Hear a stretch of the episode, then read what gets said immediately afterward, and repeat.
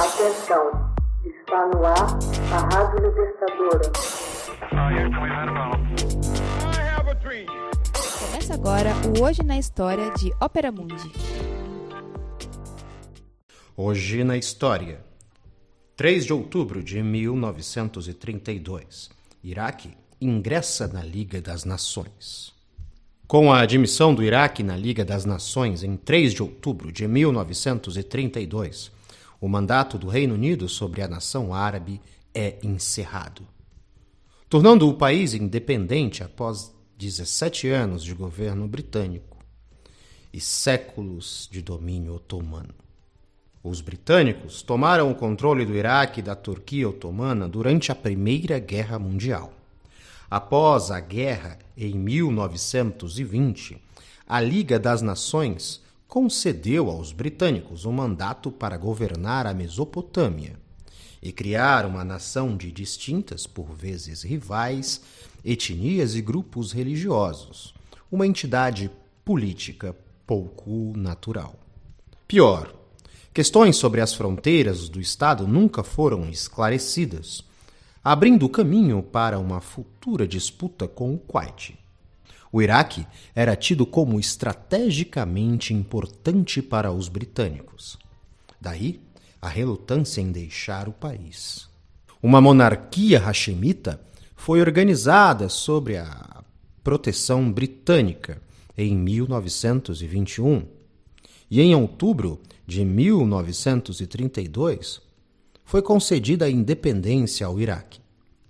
O país manteve estreitos laços econômicos e militares com Londres, o que levou a diversas revoltas anti-britânicas. Em 1929, o governo trabalhista indicou sua intenção de deixar o Iraque, pondo no lugar um governo liderado pelo general Nuri al-Said, a possível unidade entre os políticos iraquianos estava baseada no desejo comum de conquistar a independência do domínio inglês.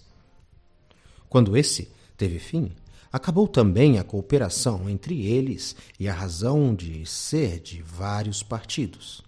Al-Said logo caiu e em seu lugar assumiu Rashid Ali, que se mostrou incapaz de administrar o delicado equilíbrio entre as comunidades, muito menos de conter o brutal massacre dos rebeldes assírios cristãos. Vários outros governos se seguiram com curta duração, derrocados pela violência, intriga, conspiração e golpes.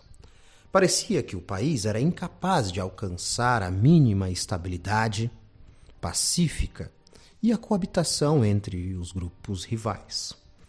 A integridade era ameaçada por grupos com aspirações separatistas, como os xiitas do rio Eufrates e as tribos curdas do norte, que agiam em conjunto com as forças turcas num esforço para anexar a região de Mossul.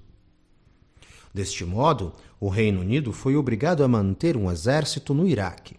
O rei Faisal I requereu que o mandato fosse transformado num tratado de aliança entre duas nações.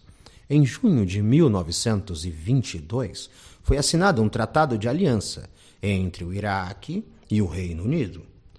O rei deveria ouvir os britânicos em todos os assuntos que afetassem seus interesses em contrapartida, os britânicos forneceriam assistência militar e ajuda econômica, além de formar um exército nacional de controle e proteção da elite governante.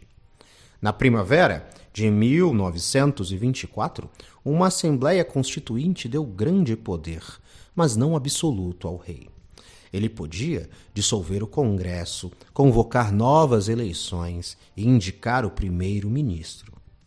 Eleições para o primeiro parlamento foram realizadas em março de 1925. No mesmo ano, a província de Mossul é incorporada e foi dada a concessão de exploração das reservas de petróleo a uma companhia petrolífera britânica. Em 1927, a Iraq Petroleum Company, sediada em Londres, inicia a exploração No mesmo ano, o rei Faisal pediu ao governo britânico apoio à solicitação de ingresso na Liga das Nações. Um novo tratado de aliança entre o Reino Unido e o Iraque incluiu uma recomendação britânica para que o Iraque fosse admitido na Liga como Estado livre e independente. Uma revolta em 1941 em favor da Alemanha nazista levou a uma intervenção militar britânica. Em 1958, a monarquia foi derrubada. E nas duas décadas que se seguiram, o Iraque foi governado por uma série de governos militares e civis. Em 1979, Saddam Hussein tornou-se o ditador do Iraque permanecendo no poder até ser derrocado pela invasão das tropas estadunidenses em 2003. Hoje na história, texto original Max Altman, narração José Igor, edição Laila Manuelle. Você já fez uma assinatura solidária de Opera Mundi? Com 70 centavos por dia, você ajuda a imprensa independente e combativa. Acesse www.operamundi.com.br/apoio.